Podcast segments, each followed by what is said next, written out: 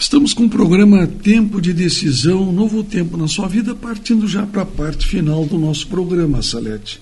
Como é difícil quando a gente está apresentando uma questão e pensa que tem amigos e vê que estas pessoas são contra nós no que a gente está dizendo. Esta era a situação de Paulo em Roma.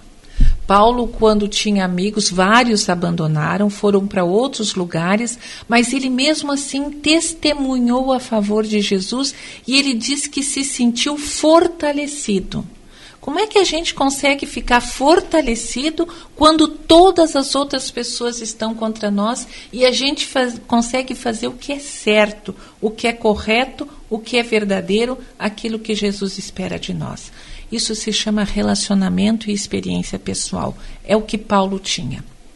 Paulo, a primeira vez que ele teve essa, essa experiência pessoal, está lá no capítulo 9 de Atos, quando ele vai para a estrada de Damasco e vê aquela luz, que é Jesus, e fala com ele.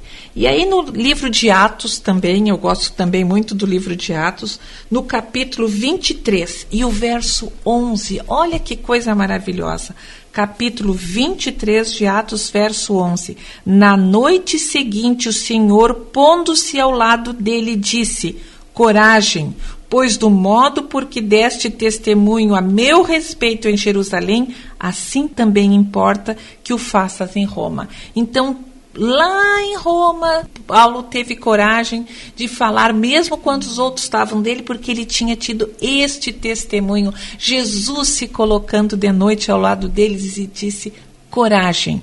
Assim como tu falaste a meu respeito aqui em Jerusalém, tu vai lá em Roma e vai falar a mesma coisa porque eu vou estar ao teu lado. Uhum. Então não tem que temer. Não Quando a gente está com Jesus e temos a certeza que Jesus está ao nosso lado, não temos medo. Não temas, eu sou contigo. Tem um, até um hino muito lindo que diz: Eu sou o Senhor, eu sou o teu Deus.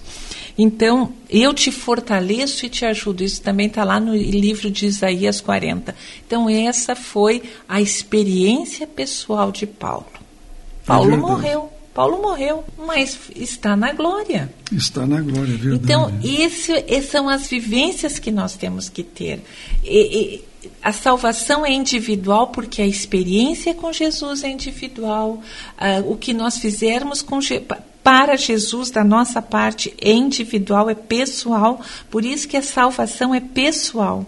E Deus tem uma preocupação individualmente com cada um de nós. Ele nos conhece, sabe das nossas fraquezas, das nossas necessidades, das nossas fortalezas e de quanto somos importantes para o seu trabalho. Ele poderia fazer todo esse trabalho sozinho, mas ele nos escolheu para divulgarmos a palavra dele, porque deste modo nós podemos viver a fé e o amor de Jesus no dia a dia. É Estudando a sua palavra, orando e testemunhando por ele. É isso que nós estamos fazendo nesse programa, né, Reinaldo? É verdade. Dizendo, vamos, acorde um tapa energético, é o seu tempo de decisão, um novo tempo na sua vida.